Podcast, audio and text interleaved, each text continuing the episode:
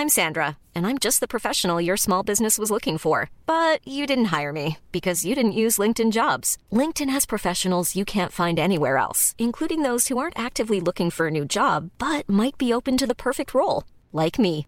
In a given month, over 70% of LinkedIn users don't visit other leading job sites. So if you're not looking on LinkedIn, you'll miss out on great candidates like Sandra. Start hiring professionals like a professional. Post your free job on linkedin.com/people today. Wow. Nice. Yeah.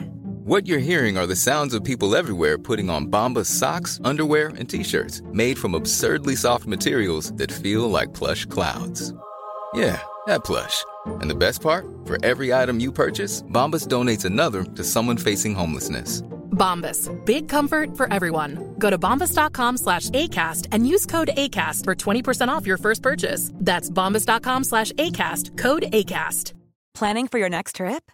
Elevate your travel style with Quince. Quince has all the jet setting essentials you'll want for your next getaway, like European linen, premium luggage options, buttery soft Italian leather bags, and so much more. And is all priced at 50 to 80% less than similar brands. Plus, Quince only works with factories that use safe and ethical manufacturing practices. Pack your bags with high-quality essentials you'll be wearing for vacations to come with Quince. Go to quince.com slash pack for free shipping and 365-day returns.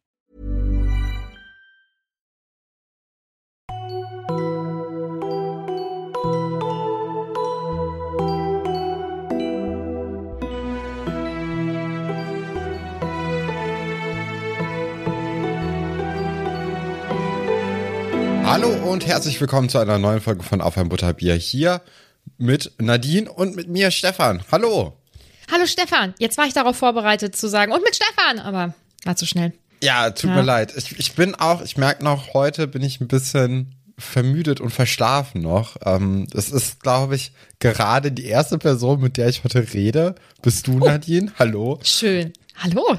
Ich, ich bin noch gar nicht warm gesprochen für, für unsere Zuhörenden da draußen. Es ist gerade 13 Uhr. Ich habe ein bisschen länger schlafen können. Das war ganz schön.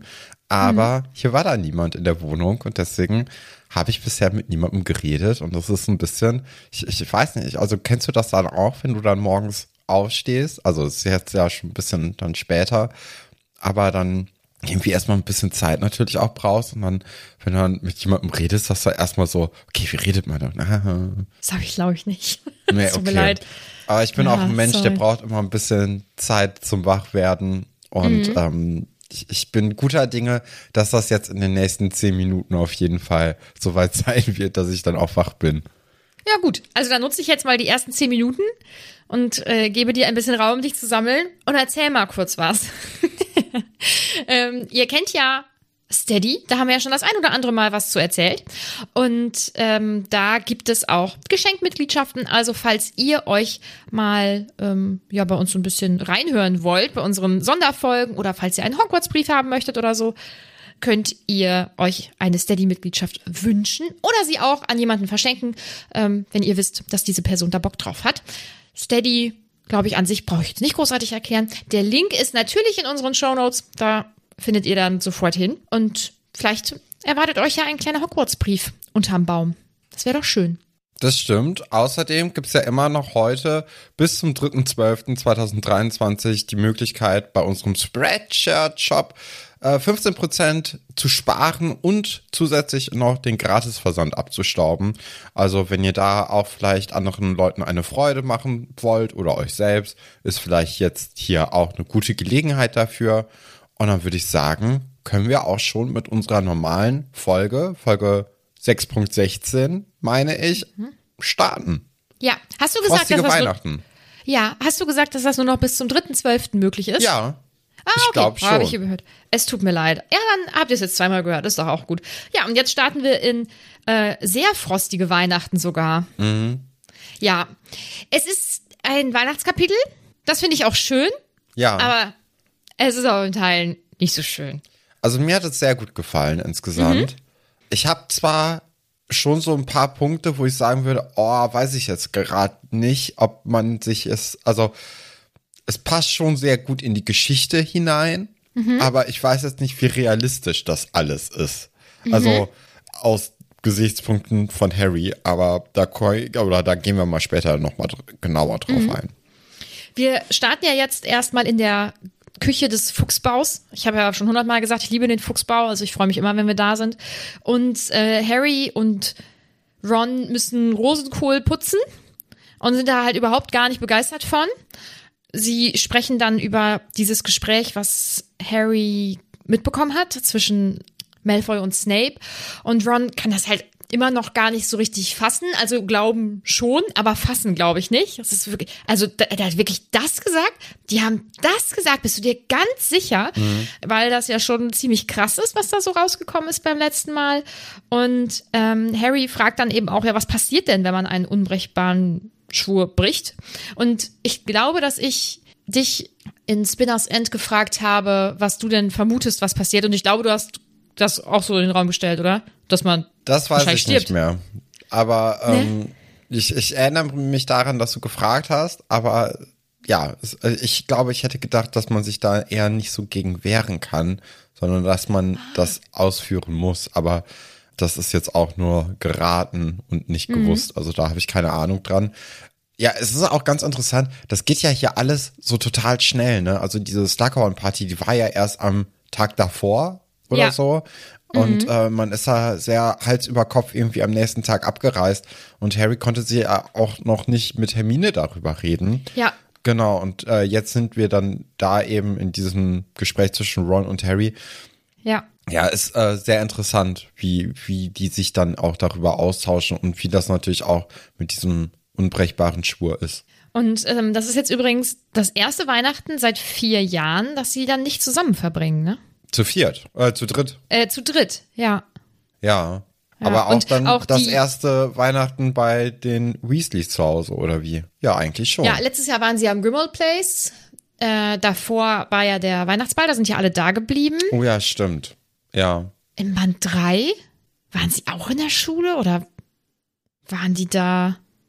War da nicht dieses Weihnachtsessen mit Trelawney, Trelawney? ja, wo sie ein bisschen nervös wurde, ja. Äh, Band 1 waren sie ja auf jeden Fall im Schloss. Waren sie in Band 2 auch im Schloss? Ja, genau, doch, meine ja, schon. weil äh, Harry diese Zeit ja dann mit Ron nutzen wollte, um Malfoy auszuspionieren, der ja auch im Schloss war. Ja. Ja. Ja, aber für die, für die Weasleys ja irgendwie schön, dass sie jetzt nochmal alle gemeinsam Weihnachten verbringen. Das ist ja schön. Ja. Hermine, ich finde auch, wenn man diesen Abgang dann nochmal liest, dann merkt man einfach, was da gerade für ein großer Bruch ist. Ne? Also, dass sie ja dann von dieser Party halt abgehauen ist und dass sie auch am nächsten Tag nicht viel Zeit hatten, irgendwie zu sprechen und so. Das wirkt alles so sehr überstürzt, finde ich. Ähm, bisschen traurig. Ja. Ähm, nun gut, zurück in die Küche. Fred und George tauchen ja auf und völlig unerwartet, hat halt wirklich niemand mit gerechnet, fangen ja an, so Ron so ein bisschen zu piesacken mit ähm, Lavender Brown. Und ähm, Ron ist das irgendwie alles voll krass unangenehm. Kann ich auch verstehen, vor allem, also, weil die zwei ja so sind, wie sie sind. Dann passiert was und das, das, das verstehe ich irgendwie einfach nicht. Also, Ron sagt irgendwann au und äh, irgendwie du bist schuld oder so, weil er, ich glaube, weil er sich schneidet oder sowas. Das ist so ein ganz merkwürdiger ja, genau. Moment. Also er, er schneidet sich und äh, das liegt daran, weil Fred ihn irgendwie oder weil Fred sich, glaube ich, über ihn lustig gemacht hat oder so. ja. Und äh, deswegen schiebt er dann so die, oder wegen dieser Ablenkung, ähm, schiebt dann Ron die Schuld auf Fred, dass er sich jetzt eben geschnitten Ich hat. finde es so komisch. Ich weiß auch nicht. Ich stolper da jedes Mal beim Lesen drüber und finde es irgendwie merkwürdig, weil das. Keine Ahnung, ich finde es einfach saukomisch. Naja, ich habe immer gedacht, ich habe irgendwas nicht verstanden, weil, aber dann ist es so, wie ich das auch verstanden habe und ich finde es irgendwie komisch, dass es eingebaut wurde. Das, keine Ahnung, ich, ich, das stört meinen Lesefluss. Nun gut.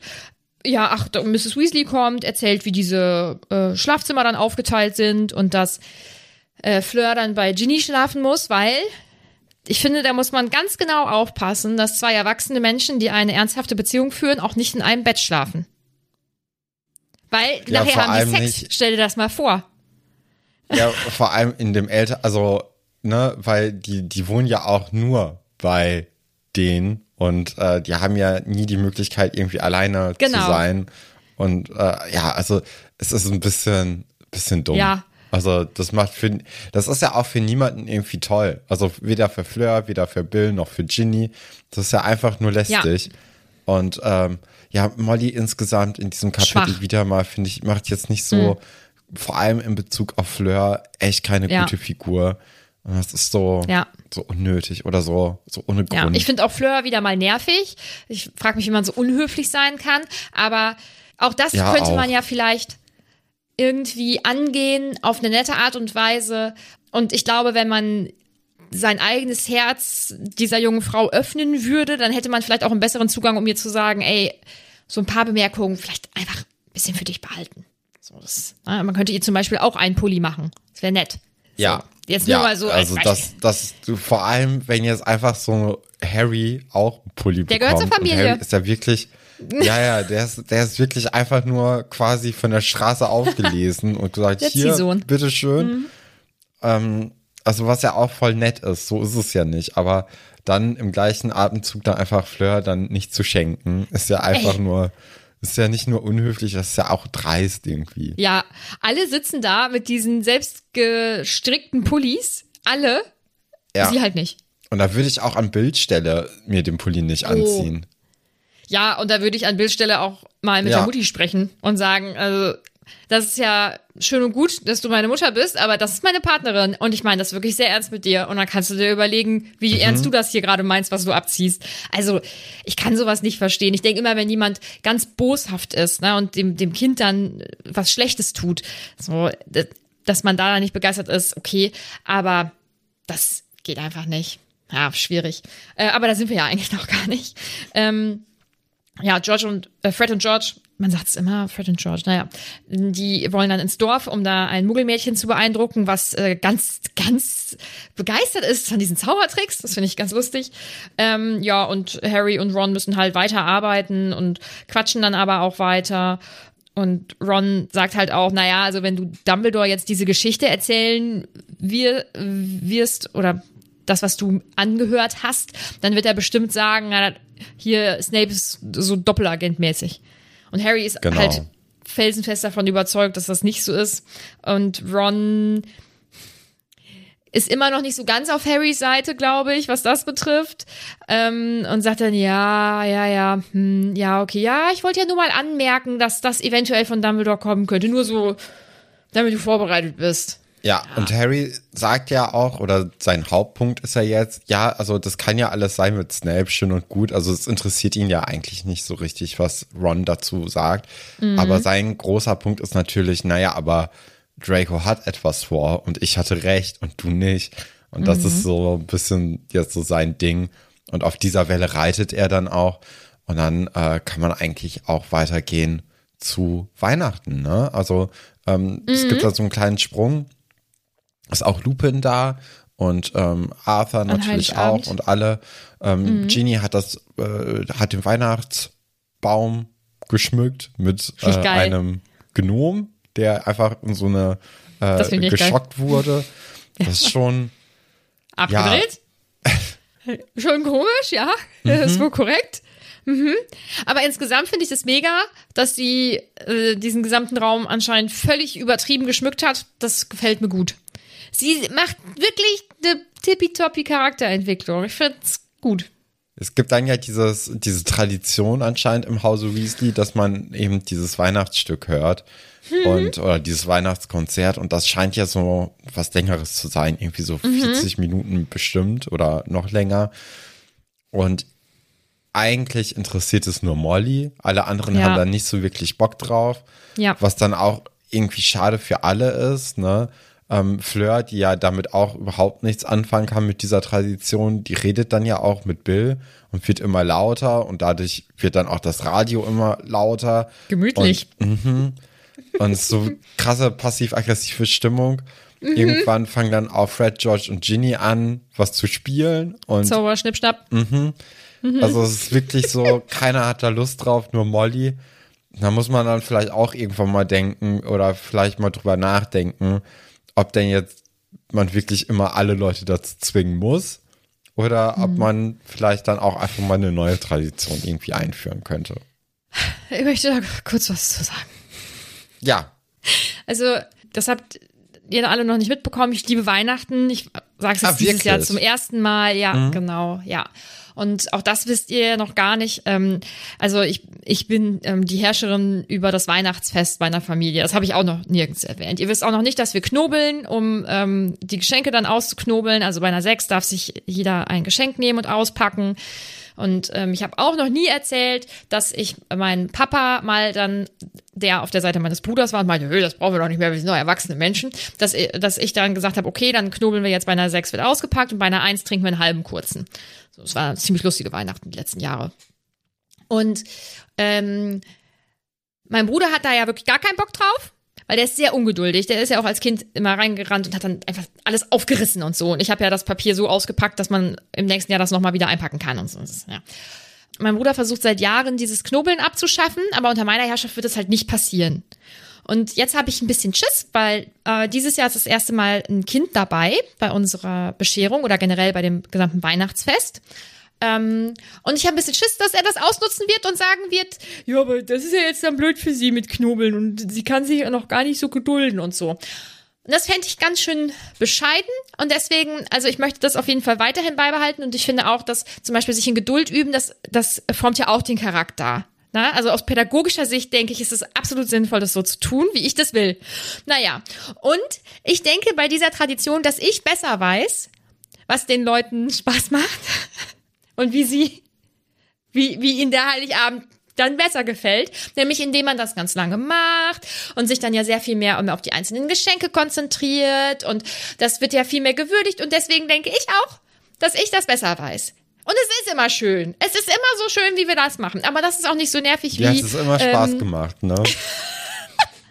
Es macht allen Spaß. Ich frage ja immer. Und, und das ist irgendwie lustig. Man unterhält sich viel mehr. Und ohne Witz, ansonsten wäre doch, selbst wenn das jeder einfach nur nacheinander eben macht, wäre doch nach, keine Ahnung, vielleicht einer halben Stunde äh, und das bei sehr vielen Geschenken, äh, wäre es doch dann schon vorbei. Und dann, was, dann, keine Ahnung, dann, ich weiß nicht, ich finde das viel schöner so. Und meine Mama findet das auch schön und mein Freund findet das auch schön und ich glaube, er findet das auch schön, ohne dass er das nur sagt, weil er mich liebt, denke ich. Mhm. Ja, ich wollte gerade sagen, das sind ja beides sehr unparteiische Personen. Naja. Ach, ja. Deswegen, ich kann Molly so ein bisschen verstehen, aber ich spiele halt auch nicht so nervige Musik. Ja, andererseits, also um jetzt mal auch ein bisschen auf Mollys äh, Seite zu sein, die anderen können sich ja auch für 40 Minuten oder so zusammenreißen, ne? Oder so wie Arthur machen, einfach so ein bisschen wegdösen. Interessiert ja auch im Endeffekt dann niemanden. Und man kann das ja auch im Hintergrund, also ich, man könnte ja auch einen Kompromiss machen und es läuft halt im Hintergrund als Ja, schöne genau. Untermalung, aber man, man verbringt Man halt trotzdem ganz normal den Abend sitzen zusammen. mit den Händen auf dem, auf dem Schoß gefaltet und, da einfach nur so, oh ja, das ist wirklich runter und eine schöne Note gewesen. Ja. Aber viel lustiger finde ich ja eigentlich, dass dann in den kommenden Tagen ja Fleur auch einen Ohrwurm von einem dieser Songs hat und äh, den er immer trällert und das dann Molly total blöd findet. Dabei ist Meinst du, dann die sie, hören das? Ja, sie ist ja dann die Einzige, die ja wirklich auch noch zugehört hat. Deswegen, also Mhm. das finde ich äh, ganz charmant irgendwie, dass man das noch hier so aufgreift. Viel Mhm. interessanter ist es natürlich dann, wie Harry mit Arthur und er auch so halb mit Lupin redet über die Geschehnisse der letzten Wochen. Und ähm, wir erfahren dann eben, okay, Stan Schunpike ist immer noch verhaftet und Ja. Arthur denkt, dass eben alle drei Leute, die bisher verhaftet worden sind, wirklich nichts mit Todessern zu tun haben, sondern dass das wirklich einfach nur so ein, so ein PR-Gag ist, dass Ja. man sagt, okay, wir haben hier was gemacht, weil sich das einfach besser verkaufen lässt, als Leute, also irgendwann zu sagen, naja, also wir haben jetzt hier Leute verhaftet, aber die sind unschuldig, die lassen wir wieder frei. Ähm, das wird halt nach mehr aussehen, was es ja auch tut, ist aber trotzdem natürlich nicht richtig. Und ähm, das ist natürlich, ja, insgesamt irgendwie nicht so die beste Ausgangslage und schafft ja auch nicht das beste Vertrauen in das Ministerium. Ja, finde ich auch. Ich weiß halt nicht, ähm, ob die Leute, also äh, bei Harry schafft es definitiv kein Vertrauen. Ich Ja. frage mich halt, ähm, wie viele tatsächlich mitbekommen, wer so verhaftet wurde. Wobei, ne, Stan war ja in der Zeitung, also das wissen die Leute ja. Und ja, wie, wie stark sie dann darauf vertrauen, dass das alles wohl so passt und so. Also ich weiß nicht, wie das gesamtgesellschaftlich in dieser magischen Gesellschaft gesehen wird. Ne? trotzdem darf man ja auch nicht irgendwie den Fehler begehen und sagen, okay, Stan wird niemals ein Todesser sein, weil der immer so lustig und so, so Ja. ein bisschen trottelig ist. Ja, aber nette Menschen können keine schlimmen Sachen machen. Der hat immer gut gegrüßt. Ja, Äh, genau. Aber ja, also deswegen muss man da wirklich ein bisschen dann auch aufpassen. Und ich finde das dann auch falsch, wie Harry dann auch im Verlauf des Kapitels immer argumentiert, so, ja, aber der, also der hat ja keine Ahnung, was irgendwie in den Verhören oder so passiert ist oder was überhaupt wirklich, ja, was passiert ist. Und immer nur so, ja, aber Stan zu verhaften, das ist doch eine tolle Idee, oder? Pff. Also das Mhm. Wobei finde ich mal ein bisschen blöd. Ja, allgemein ja, wobei Mr. Weasley hier ja ganz eindeutig sagt, ich meine, jeder, der Stan selbst befragt hat, gibt zu, dass der ungefähr so viel mit einem Todesser von einem Todesser hat wie diese Mandarine. So, ja. Also es ist schon, es ist schon sehr offensichtlich halt, ne? Und Okay. ja, ich kann jetzt, ich komme noch mal drauf zu sprechen. Okay. Ähm, Und dann geht's ja, Ja. Mhm. auch viel mehr um Lupin, ne? Und Lupin erzählt halt, wo er so war. Und der hat ja sowieso im Verlauf des Kapitels bis jetzt noch nicht so, ja, so viel Lebensfreude versprüht. Und es Mhm. kommt dann eben raus, dass er jetzt in letzter Zeit eben bei den Werwölfen abhängt, um dort so ein bisschen zu spionieren. Und das Ja. macht ihm halt wirklich gar keinen Spaß, weil das sind alles ja auch genauso schlimme Leute wie Voldemort eigentlich, oder nicht alles, aber zumindest der Kopf der Bande, und zwar Greyback, ne? Ja. Fenrir Greyback. Fenry, Fenry Greyback, ja. Und ähm, der hat ihn ja auch unter anderem gebissen, ne? Und zwar auch, wie wir erfahren, willentlich, weil er eine Fehde mit dem Vater von Lupin hatte. Und das ist schon, das ist Mhm. Übel. was. Ja. Ich finde es übrigens schön, dass Lupin erwähnt, ich hätte dir auch geschrieben, also ich glaube, Ja. dass wir mal, dass wir es mal darüber hatten, oder? Dass, ähm, dass, dass ja irgendwie schön wäre, wenn Harry vielleicht wenigstens von Lupin Briefe kriegen würde und so. Ja. Ähm, aber er sagt halt, es ging halt nicht. So. Und ich habe es ja schon angekündigt. Ich habe wieder ein Referat vorbereitet und ich freue mich, dass ich das jetzt endlich präsentieren kann. Es ist über unseren lieben Remus Lupin. Ja, dann, shoot your Ja. shot. Und jetzt wird's wieder so unangenehm. Ich versuche das jetzt vernünftig vorzutragen. Ich habe keine Präsentation und keine Bilder, Stefan. Also du, die Bilder entstehen jetzt hoffentlich in deinem Kopf. Ja, gibt natürlich Punktabzug. Ah! Du musst am Ende auch auf den Tisch klopfen, ne? So als wie in der Uni. Ja, gut, okay. Wie gesagt, ich spreche jetzt über Remus Lupin. Lupin ist das einzige Kind des Zauberers Lyle Lupin und seiner Muggelfrau Hope Howell. Also er ist, ähm, wie nennt man das? Ein Halbblut. Halbblut. Genau. Ist er auch ein Prinz? Ich ignoriere das weg. So.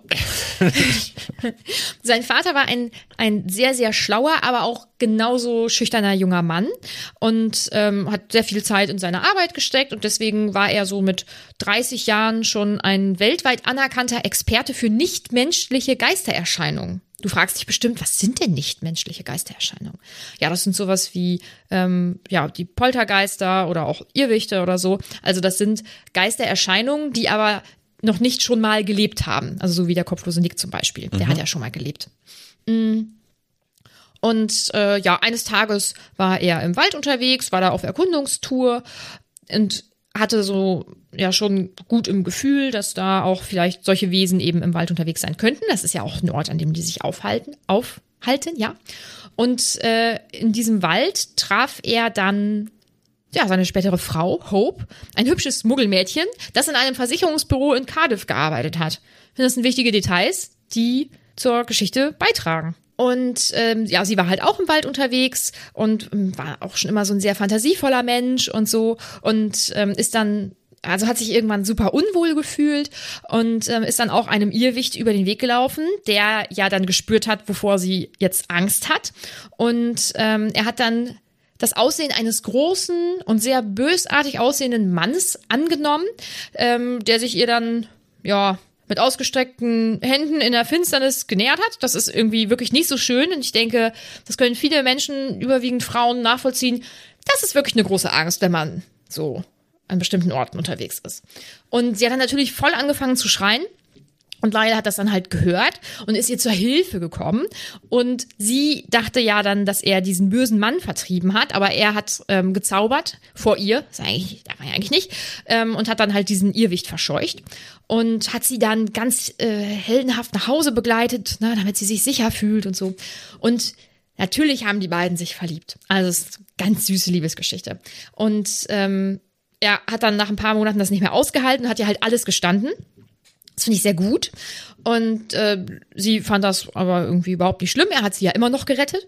Ähm, und dann haben die sich verlobt und ja, eine schöne Hochzeit geplant.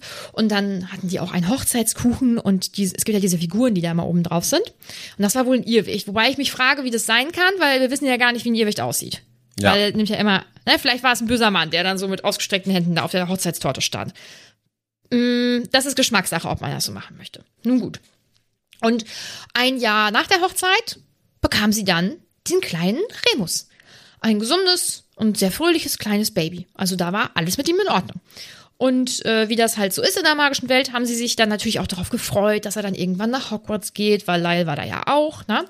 Und ähm, ja, er hatte eigentlich bis dahin so eine sehr schöne Kindheit. Und als er dann vier wurde, ähm, fing dann aber so diese dunkle Zeit mit Voldemort und so an. Und ähm, das wissen wir ja, Voldemort hat ja auch im, im ersten Zaubererkrieg ähm, sehr viele dunkle Kreaturen auf seine Seite gezogen. Ähm, und deswegen hat das Ministerium auf der anderen Seite dann eben versucht, ganz viele Experten so ranzuholen, äh, wie zum Beispiel eben Lyle, damit ähm, diese Experten, das, ähm, ExpertInnen das Ministerium unterstützen können bei der Arbeit gegen ähm, Voldemort. Und äh, ja, bei dieser Arbeit traf Lyle dann eben auch auf Henry Greyback, der wegen des Todes zweier Muggelkinder verhört werden sollte. Und das Register für Werwölfe wurde zu diesem Zeitpunkt noch super schlecht geführt, ähm, weil die halt auch insgesamt ähm, ganz stark von dieser magischen Gesellschaft eben gemieden wurden und man wollte keinen Kontakt mit denen und ja, die lebten dann in so selbsternannten Rudeln und äh, ja, haben halt alles dafür getan, um eben nicht registriert zu werden. Und deswegen wussten die Leute vom Ministerium eben auch nicht, dass Greyback ein Werwolf war. Und der hat halt auch behauptet, der ist, der ist ein Muggel und er weiß gar nicht, was er hier soll. Und wow, Zauberer. Und na, hat die halt richtig an der Nase äh, herumgeführt. Und ähm, ja, der hatte dann schmutzige Kleidung an und hatte keinen Zauberstab. Und dann war natürlich für das Ministerium klar, also das ist ein Obdachloser und das, das muss ja dann ein Muggel sein. Ja, also auch irgendwie nicht so sonderlich durchdacht alles. Und ähm, Lyle hat aber dann so Anzeichen bemerkt an Greyback und hat dann gesagt, nee, hier wartet mal ab. Ähm, irgendwie, ich glaube, äh, waren jetzt nur noch 24 Stunden bis zum nächsten Vollmond und behalte den mal hier. Ähm, ich glaube, das ist ein Werwolf. Und ähm, die Ausschusskollegen haben ihn dann halt total ausgelacht und haben gesagt, ja, ja, hier bleib mal bei deinen Irrwichten und so, äh, so ein Quatsch und wir wissen das wohl alles besser. Und äh, das hat Lyle halt richtig wütend gemacht und der war ja eigentlich immer so ein sehr sanftmütiger und schüchterner Mensch, aber er ist dann ein bisschen ausgeflippt und hat dann Werwölfe als seelenlos und böse beschrieben und dass sie eben nichts anderes als den Tod verdienen. Ist auch nicht so nett. Und ähm, dann wurde er rausgeschmissen und äh, die Ausschuss, Ausschussvorsitzenden haben sich dann auch noch bei Greyback entschuldigt und ähm, ja, haben ihn dann halt freigelassen, weil in ihren Augen war er ja ein Muggel. Und dann sollte er eigentlich so einen Gedächtniszauber verpasst bekommen weil er sich ja an diesen ganzen Vorgang ja eigentlich nicht mehr erinnern sollte als Muggel. Und bevor aber ähm, der Mitarbeiter ihn verzaubern konnte, konnte Greyback ihn zusammen mit zwei anderen Werwölfen dann wohl ähm, ja über überwältigen und ist dann halt geflohen. Und ähm, er hat dann natürlich den ganzen Wer Werwölfen erzählt, was ähm, Lyle Lupin so gesagt hat über die und ja. ähm, hat ihm dann natürlich auch Rache geschworen. Und kurz vor dem fünften Geburtstag von Remus ist dann Greyback in sein Zimmer nachts eingestiegen und hat ihn gebissen und Lyle konnte halt gerade noch rechtzeitig kommen, um ihm das Leben zu retten, aber er war dann ja infiziert. Und ähm, das hat sich Lyle halt auch nie verziehen, dass er einfach ähm, ja diese Vorurteile im Prinzip auch wiedergegeben hat über Werwölfe. Weil, also, das ist auf jeden Fall falsch. Ähm, aber es liest sich auch, finde ich, so ein bisschen so, als hätte er das bereut, weil das hat ja dann am Ende dazu geführt, dass äh, Greyback ähm, äh, Remus gebissen hat und so. Ich denke halt, Schuld ist halt immer der, der was Böses tut, aber nun gut. Und dann musste die Familie halt anfangen, das zu verheimlichen, dass ähm, Remus gebissen wurde und eben ein Werwolf war, weil ja, wie gesagt, Werwölfe in der Gesellschaft einfach ausgeschlossen werden. Und ähm, leider hat er auch alles dafür getan, um irgendwie so ein Heilmittel zu finden, aber Es gibt halt keins, also das wissen wir ja. Und äh, die Familie, die, die ist dann halt immer umgezogen von Dorf zu Dorf. Und immer wenn dann irgendjemand vielleicht so ein bisschen ähm, Verdacht geschöpft hat, dass da ähm, dass das irgendwie so ein bisschen komisch ist mit, äh, mit dem Vollmond und so, dann sind sie halt wieder umgezogen. Und ähm, Remus durfte halt auch nicht mit anderen Kindern spielen, weil, ja, Kindermund tut Wahrheit kund. Also er hätte sich ja auch verplappern können. Äh, und wenn das Geheimnis einmal raus ist, ist es halt raus. Ja, und seine Eltern waren immer total liebevoll und haben sich sehr viel gekümmert, aber er war natürlich trotzdem ein einsames Kind ja, als er noch ganz klein war, da reicht es halt aus, den, den Raum abzusperren und dann so Zaubersprüche zu sprechen, damit man ähm, diese ganzen Geräusche und so nicht hört. Aber je älter er wurde, desto mehr wuchs er ja dann auch als Wolf und war dann ja auch immer stärker und konnte dann halt auch durch Türen plötzlich durch oder Fenster einschlagen so, oder so durchspringen oder so. Ähm, ja, und deswegen waren halt auch immer stärkere Zauber nötig, ähm, um ihn dann in seiner Wolfsgestalt zu bändigen. Und ähm, sein Vater und seine Mutter hatten halt voll Angst und haben sich auch super viele Sorgen gemacht, aber haben trotzdem einfach alles gegeben. Ja, und für sie war ja halt auch klar, dass er nicht nach Hogwarts gehen kann, weil mhm. das, also es ging ja nun mal einfach nicht. Aber kurz vor Remus elftem Geburtstag stand jemand vor der Tür. Das war natürlich Albus Dumbledore. Lyle und Hope hatten richtig richtig große Angst und wollten dann auch nicht, dass Dumbledore reinkommt. Aber Dumbledore ist halt irgendwie Dumbledore und der ist ja auch sehr überzeugend. Und fünf Minuten später saß er dann eben mit, ähm, mit Remus da und dann haben die halt Kekse gegessen und zusammen Koboldsteine gespielt und so. Und Dumbledore hat dann eben auch den Eltern erklärt, ähm, dass er weiß, was mit äh, Remus ist, weil Greyback wohl ähm, damit geprahlt hat und Dumbledore hat ja seine Spione auch irgendwie einfach überall, deswegen ist das bei ihm gelandet. Und Dumbledore hat ihn dann auch versichert, dass er sich sicher ist, dass Remus zur Schule kommen kann und dass man halt auch Vorkehrungen treffen muss und so. Und das wissen wir ja auch, ne? dass, ähm, dass da immer dann so Ausreden gefunden wurden und so. Dumbledore hat ihnen dann ja aber auch zugestimmt, dass man leider nicht erzählen darf, dass er eben ein Werwolf ist, einfach um ihn zu schützen. Ja, und für Remus war das einfach riesengroß, ne? dass er jetzt dann zur Schule konnte und dass er andere Kinder treffen konnte und dann auch mal, ja, Freundschaften schließen konnte und so. Und wie es dann weitergeht, das wissen wir ja. Er ist nach Gryffindor gekommen, da hat er dann seine drei besten Freunde kennengelernt und die mochten ihn einfach für seinen Humor und für seine Liebenswürdigkeit und ja, dass er einfach immer ein guter Freund für sie war und deswegen ähm, waren das einfach, das waren, das war ja so eine Viererklicke und die waren unglaublich eng miteinander. Und ähm, als sie dann die Schule äh, verlassen haben, ähm, war ja der Aufstieg von Voldemort im Prinzip fast schon vollendet. Also ähm, es fehlte ja jetzt nicht mehr viel. Dann gab es ja aber den Widerstand in Form des Ordens, das wissen wir ja auch. Und äh, da haben sich halt auch alle beteiligt. Aber wir wissen dann ja nun mal auch, dass James und Lily Potter umgebracht wurden. Und das allein war einfach schon ein furchtbar traumatisches Ereignis für Remus. Aber er hat dann ja im gleichen Moment auch die, also nicht nur eben James und Lily verloren, sondern ja auch Sirius, der ja ähm, nach Azkaban kam und Peter, von dem er ja dachte, dass er tot ist. Also mhm. er hat eigentlich seinen, seinen gesamten inneren Kreis verloren. Also während die gesamte Gemeinschaft, die ganze magische Welt eben gejubelt hat und ähm, alle sehr glücklich waren, ähm, war es für ihn natürlich, äh, das waren ganz ganz furchtbare Zeiten und ähm, ja, er musste halt auch irgendwie gucken, wie er dann über die Runden kommt und so und hat dann eigentlich wirklich sehr lange noch gelitten, vor allem auch, weil es diesen Wolfsbann Trank noch nicht gab und das sonst auch sehr, sehr teuer war und so. Und auch da hat wieder mal Dumbledore sein, sein Leben umgekrempelt. Er ist dann nämlich in dieses halb verfallene Cottage in Yorkshire gekommen, in dem Remus zu der Zeit gelebt hat und hat ihm den Job eben angeboten als Lehrer und hat ihm dann auch von diesem Wolfsbandtrank erzählt und äh, ihm dann auch versprochen, dass Severus Snape diesen Trank eben brauen wird und er dadurch ein einigermaßen normales Leben halt auch führen kann. Und wir wissen ja alle, Remus ist ein unglaublich guter Lehrer und hatte nicht nur so ein gutes Gespür dann immer für sein Fach, sondern auch für die Kinder und ähm, ja, fühlte sich immer besonders zu den Außenseitern sozusagen hingezogen, weil er ja selbst eigentlich auch immer einer war. Zum Beispiel um Neville hat er sich ja sehr gut gekümmert und natürlich auch äh, um Harry. Ja, das war eigentlich eine ziemlich, ziemlich glückliche Zeit in seinem Leben das ist so sein Werdegang gewesen. Ja, sehr interessanter Charakter, sehr mhm. interessantes Referat.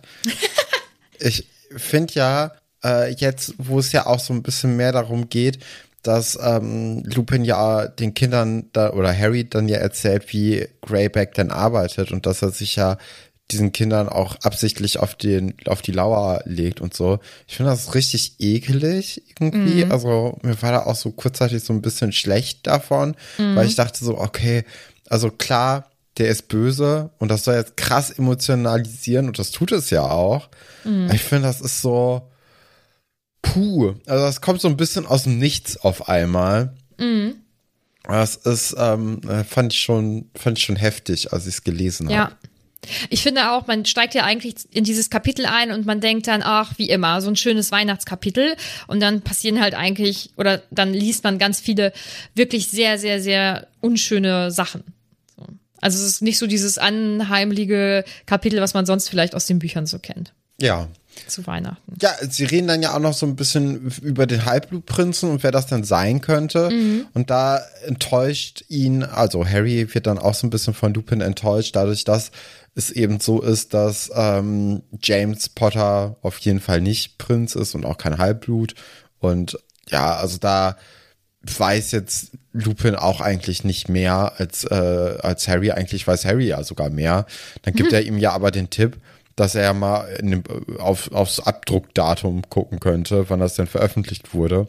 Das tut er ja dann auch am Ende des Tages und dann merkt er, okay, das Buch ist äh, schon etwa 50 Jahre alt und damit wird das natürlich so ein bisschen aus dem äh, aus diesem Altersschema von ja von Lupin und so rausfallen. Finde ich sehr interessant, dass anscheinend immer noch so ein 50 Jahre altes Buch aktuell ist. Beziehungsweise es ist ja auch nicht so richtig aktuell, wie man ja an den Anmerkungen vom Halbblutprinz auch, ja, das entnehmen kann. Muss aber auch nichts heißen, diese 50 Jahre, finde ich, weil auch Harry hat ja dieses Buch jetzt in den Händen. Das heißt, jederzeit könnte irgendwie auch ein Schüler, eine Schülerin ähm, irgendwie dieses Buch in die Hände bekommen haben. Das Buch könnte weiter vererbt worden sein. Das Buch könnte Eltern gehört haben. Also das ist ja wirklich alles irgendwie eine Möglichkeit, dass, äh, dass auch zu einem späteren Zeitpunkt noch jemand dieses Buch äh, eben bekommen könnte und dann auch als Halbblutprinz irgendwie durch die Flure streifen könnte. Und dadurch, dass wir ja auch niemanden kennen, der ungefähr so 50 Jahre alt ist, oder? Glaube ich auch nicht daran, dass das jemand ist, der so 50 ist. Mhm. Ja. Am nächsten Tag ist dann eben Weihnachten mit Bescherung und Ron ist ganz entsetzt davon, was er denn von Lavender Brown mm. zu Weihnachten geschenkt bekommen hat. Und zwar eine so dicke Goldkette mit den Wörtern Mein Herzblatt. Geil. Und darüber macht sich natürlich auch Harry sehr lustig. Ja. Ich würde mal gerne wissen, was denn Ron Lavender geschenkt hat. Ich würde mal denke nichts. Vermuten nichts, genau. Ja.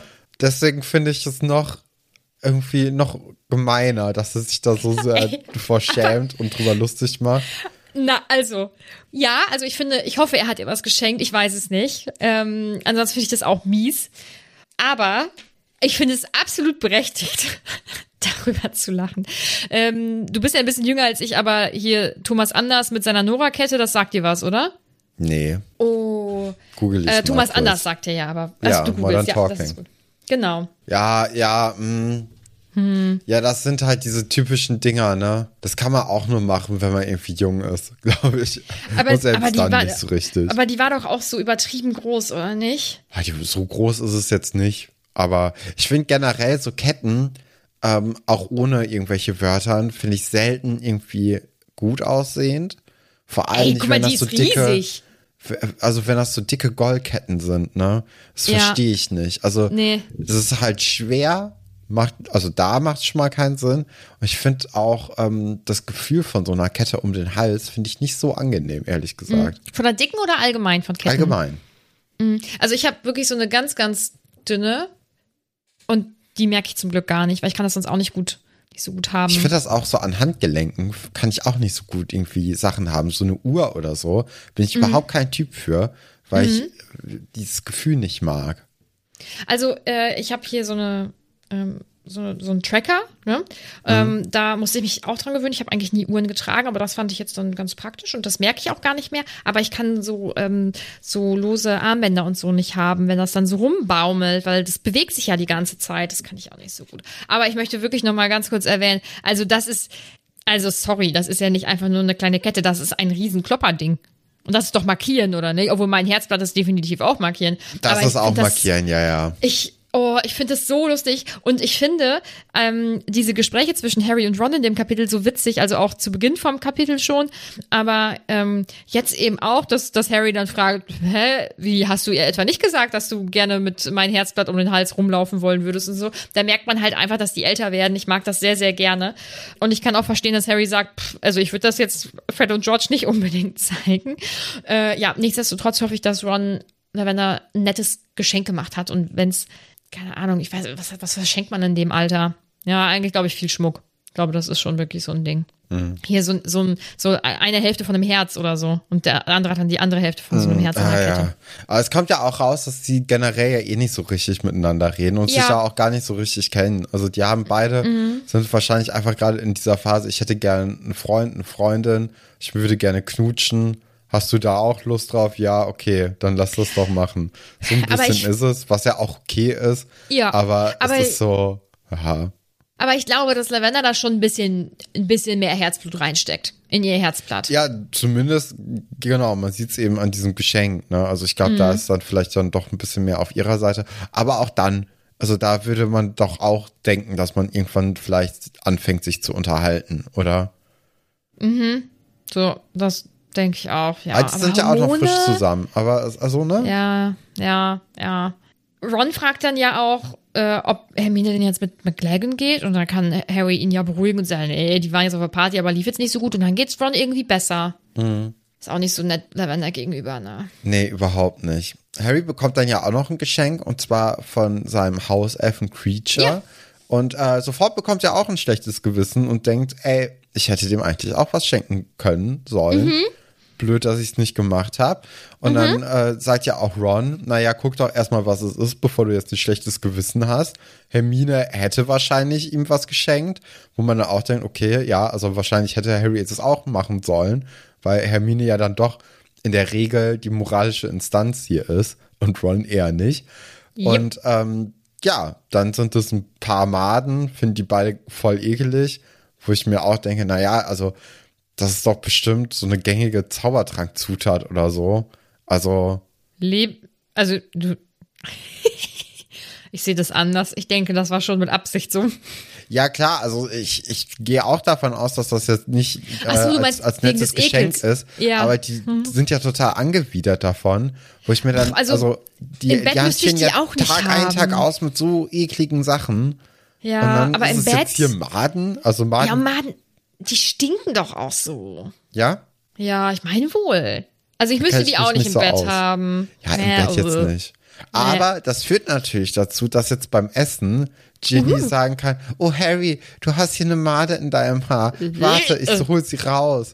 Und dann ist ja auch so Fleur, oh nein, wie schrecklich. schrecklich. Und das, das finde ich, glaube ich, ist ein ganz entscheidender Satz, weil das bedeutet, weil ich glaube, Fleur, die hat das raus, die hat es begriffen. Die weiß, okay, also ich glaube auch Ginny steht auf Harry. Und das macht mich ja schon mal ein bisschen wohlgesonnener für die nächsten Kapitel. Weil Fleur wird das nicht so kommentieren, wenn sie nicht glauben würde, dass da irgendwie was zwischen denen laufen könnte in Meinst nächster du? Zeit. Ja. Aber, aber weiß nicht, für mich ist das einfach nur, sie findet halt eine Made im Haar eklig. Oder wie hast, oder wie, wie, wie hast du du das jetzt Fleur? Ja, genau. Nee, ich hatte ja, also wird da nicht beschrieben, dass das so, so gekünstelt und dann so, äh, so, also, oh nein, oh, eine Made im Haar, oh nein, wie schrecklich. Nee, ach so, das hätte ich jetzt Ich hatte ganz eher anders so das gelesen, Gefühl, sondern dass das diese, diese Tat kommentiert, dass jetzt so Ach Ginny so. ihm helfen muss und dann ihn auch noch anfassen kann und dann, weißt du, so. Dass Ah, das okay. so, oh, jetzt habt ihr leider einen Grund gefunden, dass ihr irgendwie miteinander, ja, genau. Naja, ich, also ich lese es so, dass sie es fies findet und dann macht man ja manchmal so, "Ugh." Hm. das ist so, dass man sich so schüttelt, obwohl man sich ja gar nicht richtig schütteln muss, aber um das zu verdeutlichen, dass man das fies findet. So hätte ich das gelesen, aber keine Ahnung, vielleicht macht sie das so zum Augenzwinkern kann natürlich auch Also sein. ich habe das so gelesen, dass Mhm. man auf jeden Fall, weil, ne, klar, Harry ist ja erst auch in den letzten Kapiteln sehr auf dem Ginny-Trip und äh, Ginny war das ja auch schon vor ein paar Jahren, also da ist eine generelle Zuneigung auf jeden Fall schon vorhanden und ich denke mir eben, dass das jetzt auch in Zukunft wieder so sein könnte. Was dann nicht so nett ist, also Ron sagt dann, ja, ja, ja, genau, nicht wahr? So ist Fleur und will die dann erreichen und kippt dann halt aber was um und Bill rettet ganz heldenhaft die Situation, das ist ja schön. Und Fleur ist irgendwie, ich finde, also, ich hasse es, wenn Leute sagen, ich bin halt einfach ehrlich. Weil ich denke, nee, ähm, du bist nicht halt einfach ehrlich, du bist auch einfach unfreundlich und unhöflich und vielleicht sogar ein Arschloch. Und So, also ich-. Ja, und das tut nicht Not, weil ich finde nicht, dass sie unbedingt sagen muss, du bist so furchtbar wie diese Tonks.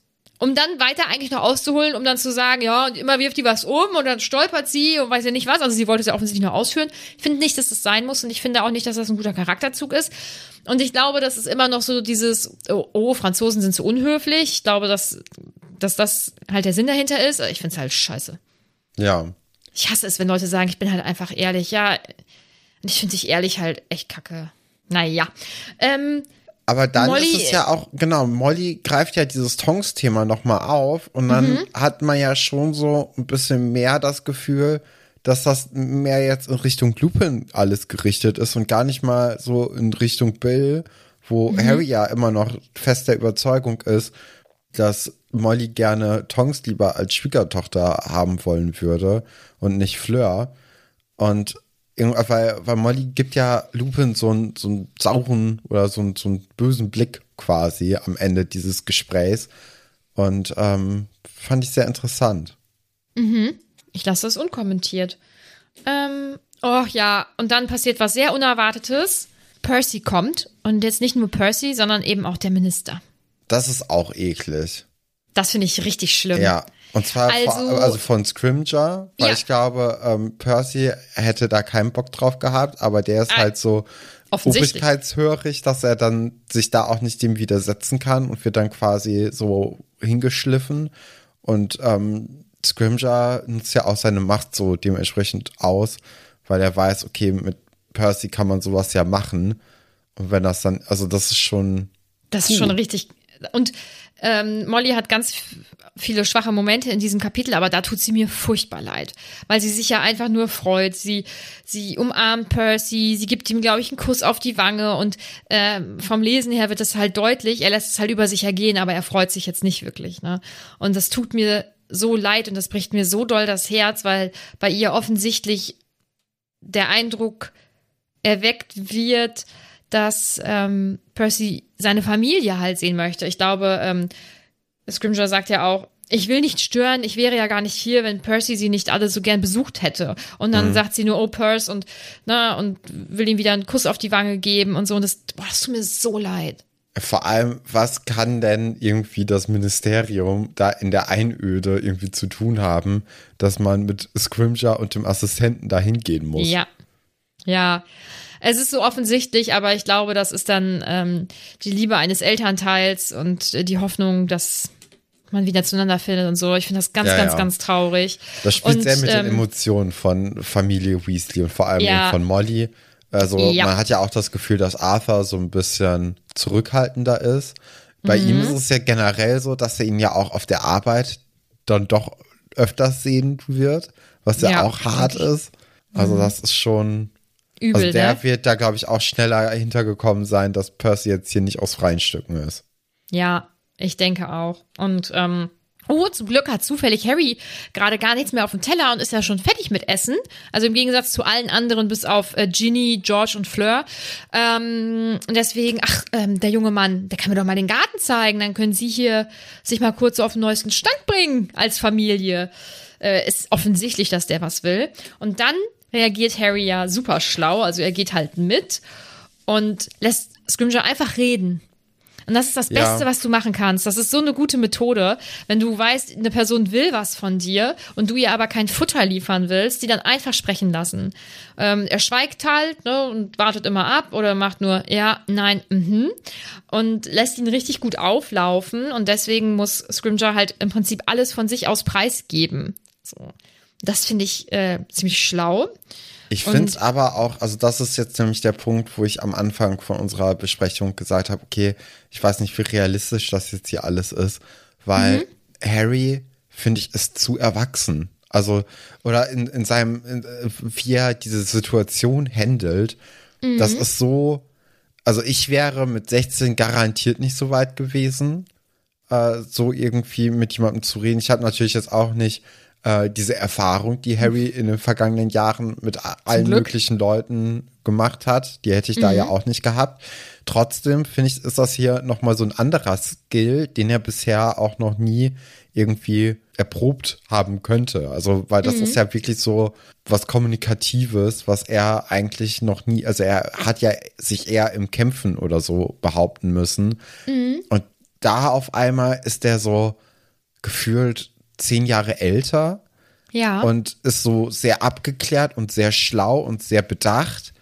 Und ich finde, dieses abgeklärte, schlau und bedachte, das war in den vergangenen fünf Büchern nie ein Charakterzug von Harry. Mhm. Der war immer unüberlegt und überstürzt und hat sich irgendwie verleiten lassen.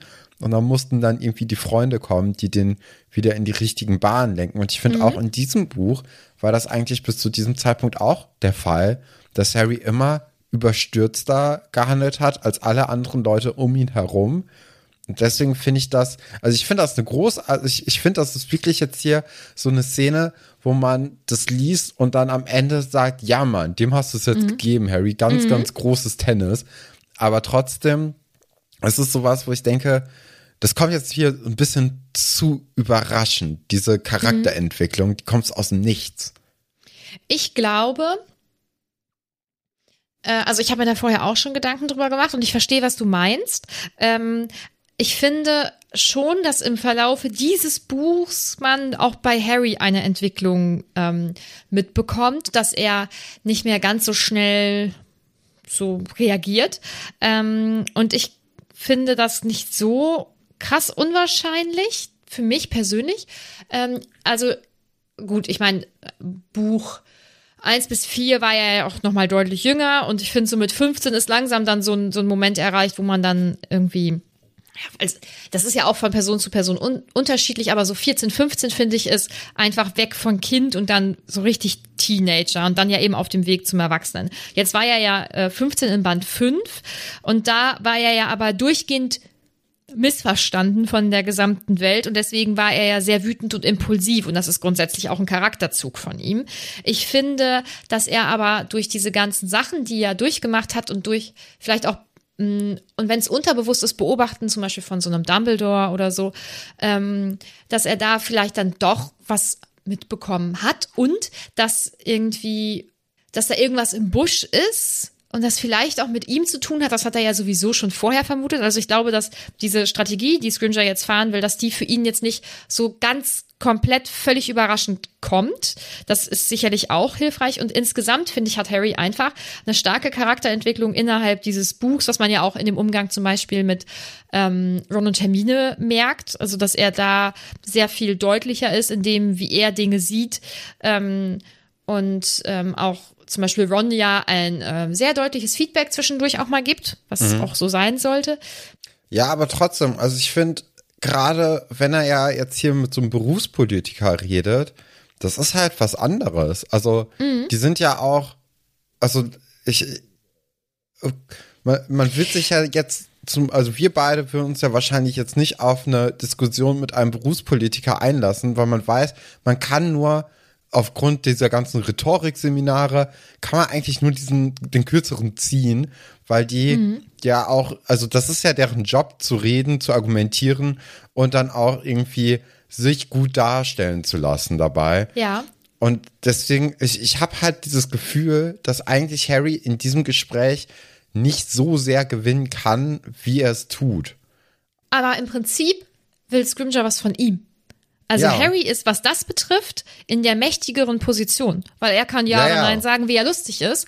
Und Scringer muss sich ihm ähm, eigentlich irgendwie anbiedern schon fast. Also er, er will ja auch etwas von Harry, mh, was außerordentlich ist. Also das ist ja nichts, äh, keine Ahnung, kannst du hier mal äh, ein paar Autogrammkarten unterschreiben oder weiß ich nicht was, ne? Oder pass auf dich auf, Junge, sondern das ist ja wirklich, ähm, ich möchte dich fürs Ministerium einspannen und du sollst hier eine Rolle für mich spielen. Und da ist Harry natürlich schon in einer ziemlich guten Position.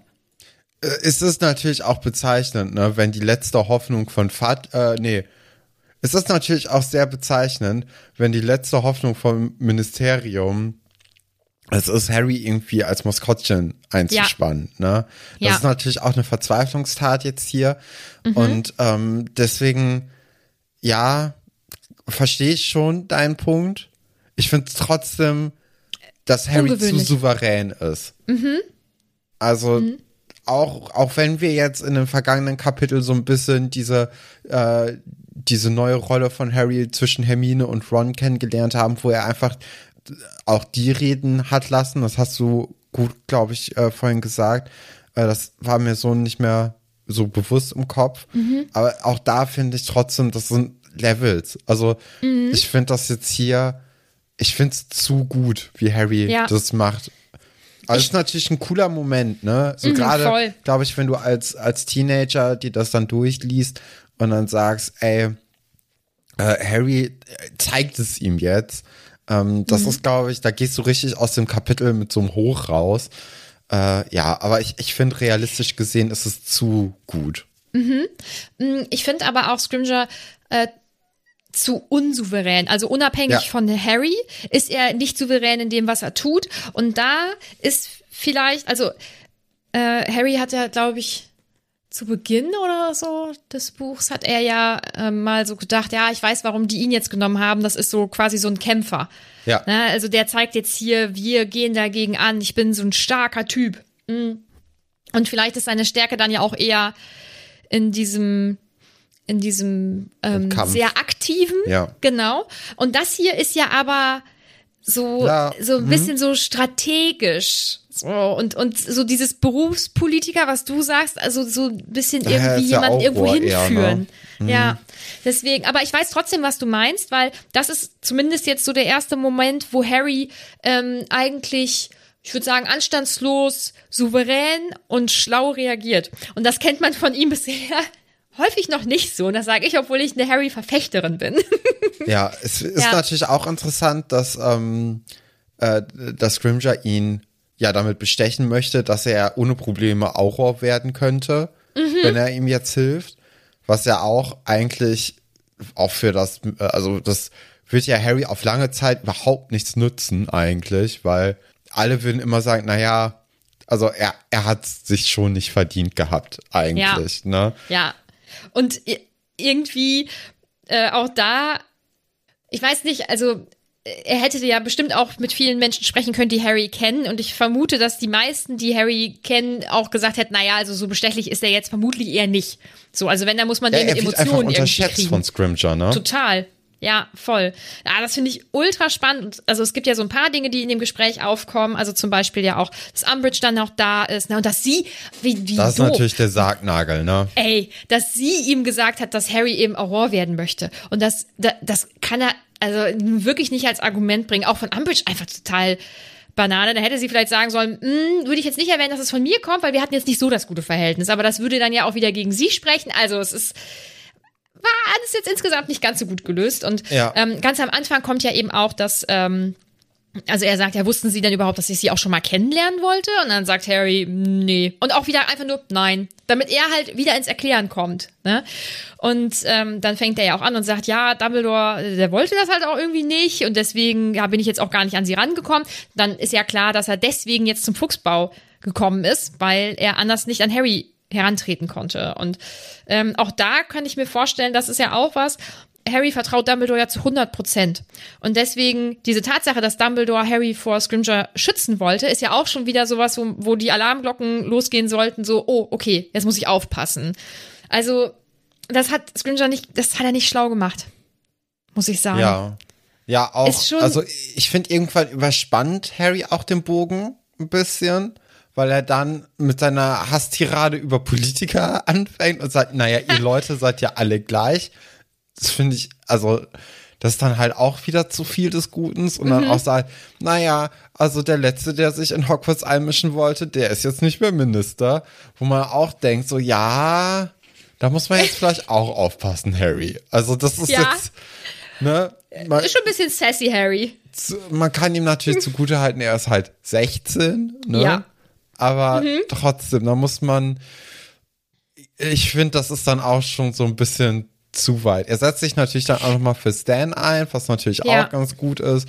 Und Ja. dann sagt ja auch äh, Scrimger, okay, sie sind wirklich durch und durch Dumbledores Mann. Und dann sagt ja auch Harry einfach nur ja. Und dann ist auch alles vorbei. Das ist emotional. Ja. Ja, finde ich gut. Ähm, ach ja, und hier auch noch dieses, äh, ich soll keine Lügen erzählen. Also das hat er jetzt natürlich auch noch. Ja. Also das ist dann schon wieder Wut Harry, der so ein paar Dinge sagt, die äh, dann ja wieder sehr in Character sind. Ähm, also dass, dass er da nicht komplett äh, cool ist nach außen, sondern doch ab und zu. So das ist natürlich auch eine starke ne? Geste, ne? wenn du auch noch diese Narbe quasi hast und sagst, naja, Ja, das habe ich jetzt hier aber gelernt von Umbridge. Und erzählen. Also das hätte auch, das, das ist schon sehr dramatisch alles, aber auch, also mich unterhält es sehr gut. Ich mag dieses Gespräch enorm gern. Und ach, ich kann ja auch Scringer verstehen. Also ich verstehe schon, was hinter dieser Strategie steckt. Ähm, aber ja, an, also es, generell das Vorgehen, da vielleicht einfach Leute einzusperren und, und das verneint er ja jetzt auch nicht wirklich, ne? Also es ist ja jetzt nicht so, dass er sagt, nee, nee, das, äh, das ist immer noch ein wahnsinniger Verdacht, dass Stan jetzt beispielsweise eben ein Ja. Todesser ist, ne? Ja, ja. Ähm, es ist schon sehr schwierig, finde ich, was da so abgeht. Ja, aber ich würde auch äh, in der Zeit einfach gar nicht gerne Ministerin sein wollen. Muss ich auch sagen. Wäre ich jetzt nicht so der Typ für. Aber ich würde ihm vielleicht auch nicht so eine Strategie vorlegen, dass er das, dass er auf so einen 16-Jährigen ähm, dass da seine ganzen zugehen Hoffnungen sollte. Ja, irgendwie beruhen sollten. Genau. Das ist jetzt, ja, das ist würde ja ich schon mal der Pressearbeit erste machen, denke Punkt. ich auch. Ja, genau. Nun gut. Ja. Ähm, und ich meine, ja, dann, dann geht er einfach. Ist mir so auf Wurst. Dann haut er auch einfach ab, Harry. Geht er zurück ins Haus. Das ist halt das Kapitel. Ich mag's gerne. Es ist kein typisches Weihnachtskapitel und trotzdem ist es ein gutes Kapitel. Ja, genau. Also gerade so das Ende, also so, so Enden generell sind ja eigentlich immer ganz wichtig, äh, um Mhm. irgendwie einen bleibenden Eindruck zu hinterlassen.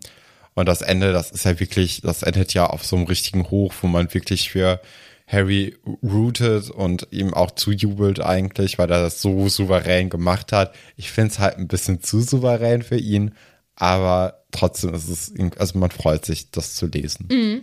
Ja. Kommen wir zu den Fragen und Anmerkungen. Da ist eine Frage von Henrik zum Film. Ich weiß leider nicht, was für eine Szene er meint. Und ich habe Angst, dass es irgendwas Wichtiges sein könnte, was spoilert, deswegen lasse ich es weg. Ähm, Felix möchte wissen, was gibt es bei euch an Weihnachten zu essen? Ah, das ist bei uns ganz unterschiedlich. Also es gibt bei uns gar nicht so ein einheitliches Essen. Das hängt auch immer vor allem damit zusammen, mit welchen Familienteilen man feiert, weil wir eine recht große Familie haben. Also so Klassiker sind natürlich Raclette oder äh, Fondue, das sich dann zwischen Silvester und äh, Weihnachten immer abwechselt. Es gibt aber auch zum Beispiel, weil wir eine recht große internationale Familie auf einer Seite haben, dass dann irgendwie jeder oder jede kleinere Familie dann irgendwie so ein bisschen was zu essen kocht und am Ende hat man da drei verschiedene Essensarten und Geil. Gerichte und jeder nimmt sich dann einfach so viel, wie er möchte. Also das ist bei uns sehr durchmischt. Wie Cool. ist bei dir? Ähm, wir sind ja immer nur mit der Kernfamilie so. Und Sauerbraten Ah ja, gebe ich vor. Schmeckt halt aber auch Klar. allen. Das gibt's dann, Der gibt's dann, Dirigent. ja, gibt's dann halt einmal, genau, gibt's dann Oder halt einmal im General, je Jahr. nachdem, auf welcher Familienseite man steht anscheinend. Ähm, ja, äh, da, aber da, ach, wir lieben das, also auf, tatsächlich Knödel alle. oder Kartoffel? Äh, Knödel. Ja, und in die, in die Soße vom Sauerbraten kommen natürlich auch Printen, ne? Kein Schwarzbrot. Werden dann, nee, nee, gibt's das? Ich kenne es nur mit Ja. Printen. Dann Also, auch oder halt äh, alles. Sauerbraten aus Pferdefleisch oder? Nee, mm, ich glaube, das gibt's hier Okay. in der Region so. Also hätte ich zumindest noch nicht gesehen. Nee. Ja, habe ich schon wieder Bock. Mutti, los geht's, nicht? Gut. Franzi möchte wissen, habt ihr schon mal ein für euch peinliches Weihnachtsgeschenk wie Ron bekommen? Nee, ich glaube nicht.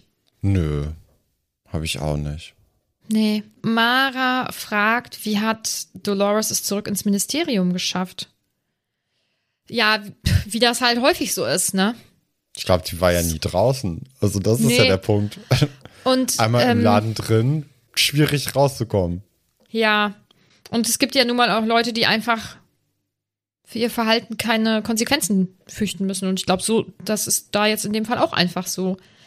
Ähm, vertraut ihr Dumbledores Urteil? Ja, du hast ja vorhin gesagt, äh, Harry vertraut ihm zu 100 Prozent. Würde ich sagen, naja, 100 Prozent auch nicht. Vielleicht so 98 wegen Ja. Snape. Ja, Das ist ja immer ja. noch so sein, sein rotes Tuch. Aber Ja. ich glaube, das Buch ist so geschrieben, dass man Dumbledore einfach vertrauen kann, vertrauen sollte, weil er ja irgendwie gefühlt schon die Person ohne Makel ist und äh, die immer richtig liegt. Fertig. Also. Sebi schreibt, der Streit muss wirklich ernst sein, wenn Hermine sogar mal bei ihren Eltern bleibt. Ja, Oh Gott, das ist so schrecklich, ne? Ja. So. Und jetzt springe ich noch Freiwillig. kurz.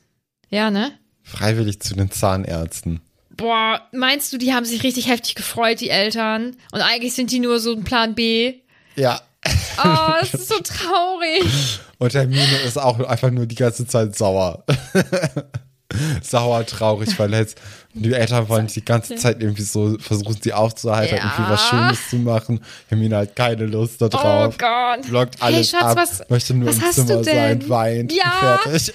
Lass mich in Ruhe. Mein dann- Gott. Oh Gott. Und abends sagt sie nur, und ich muss hier sein. Ah. Es ist so traurig. Nein, die freut sich bestimmt ganz doll und es ist schön da dann bei denen. Ähm, Saskia möchte wissen, warum lässt Molly Ron und Harry so eine Aufgabe, die magisch schnell erledigt wäre, machen? Charakterbildung. Ja, würde ich sagen. Also ist ja Mhm. auch nicht verkehrt, Sachen zu machen auf eine anstrengendere Art. Und außerdem, wenn du ja so ein Haus voller Leute hast und irgend, also du willst ja auch manchmal deine Ruhephasen haben und wenn du zwei Kindern, die einfach auch dafür, also immer gut sind, ein bisschen Schabernack zu treiben, einfach sagst, okay, ihr seid jetzt hier eine Stunde beschäftigt, ist doch auch was Schönes für so Eltern. Stimmt. Was meint ihr? Gibt es, wo, gibt es irgendwo einen Ort, wo viele Werwölfe zusammenleben, wo Lupin sich untermischen kann? Wo könnte das sein, beziehungsweise wie sieht es dort aus? Ja, im Düsterwald, ne? Ja, oder? La Push, klar. Das waren die Fragen und Anmerkungen. Kommen wir zu Top und Flop. Vielleicht haben wir dieselben. Ich habe Harry. Achso, da habe ich Lupin. Oh. Ja, der ist auch gut. Aber ich habe jetzt Harry ist mein genommen, weil. Ich habe selten Mitleidstops, aber dieses Mal habe ich einen. Oh, krass. Und weil ich, ich habe die ja regelmäßig. Es hätte schon Hast du auch gepasst eigentlich jetzt. nicht ne? mehr. Nee, es ist schon, es ist schon eine Zeit lang her. Ne? Wird mal wieder Ja, Zeit. Wann Neville taucht war Neville schon auf? lange nicht mehr irgendwie, genau. hat schon lange nicht mehr drauf bekommen. Ja. Aber also Lupin, Aber mein Boy Harry. ja, Lupin opfert sich ja auch für für Ja. das Große, für äh, Ja. für- er, er geht ja wirklich in eine Situation rein, wo es ihm richtig richtig schlecht geht und Mhm. richtig mies und wo ja auch so viel Groll gegen alle oder gegen vor allem Greyback dann eben herrscht. Ja. Das ist, glaube ich, ist ein großes Opfer und deswegen habe ich Lupin genommen. Mhm. Ist nicht nur Mitleidstop. Ja, er ist auch ein guter. Ja. Flop. Rufus. Rufus. Ja, ich habe äh, ja, ich habe auch zwischen Scrimger und Molly so ein bisschen hin und her geschwankt. Weil ich finde halt auch so, wie Molly zum Beispiel Mhm. Mit äh, Fleur umgeht, finde ich jetzt nicht so Ja. dolle. Aber ich glaube, Scrimger überwiegt dann trotzdem. Ja, weil der das, weil der nicht nur zu Hause sich gerade richtig bescheiden verhält, sondern das ist insgesamt nicht so typisch. Ja, der ist halt scheiße gegenüber Familie Weasley, er ist scheiße gegenüber Percy, er ist scheiße gegenüber Harry und alles. Also das ist schon, Mhm. Ja. ist ein verdienter Flop. ja. So, und was passiert im nächsten Kapitel, das da heißt, eine getrübte Erinnerung? Ja, sie hört sich wieder sehr stark nach ähm, Denkarium an und nach einem Denkarium-Kapitel. Bin ich sehr gespannt. Also wahrscheinlich wird man nochmal sich irgendwie eine Erinnerung einverleiben. Ist natürlich auch interessant, wie es dann weitergeht mit äh, Ron und Hermine. Ob die jetzt nach ein paar Tagen räumlicher Trennung vielleicht wieder ein bisschen mehr zueinander finden, muss man mal abwarten. Aber bin ich schon sehr gespannt darauf, wie das dann nächste Woche wird. Ja, bis dahin könnt ihr uns gerne folgen, wie immer. Ihr könnt uns, wenn ihr möchtet, unterstützen über Steady oder eben zu diesen Rabattaktionen auch gerne über Spreadshop. Und bewertet uns, das wäre ein wunderschönes Weihnachtsgeschenk. Empfehlt uns weiter, das wäre ein noch größeres Weihnachtsgeschenk. Und dann hören wir uns nächste Woche. Bleibt Porträt.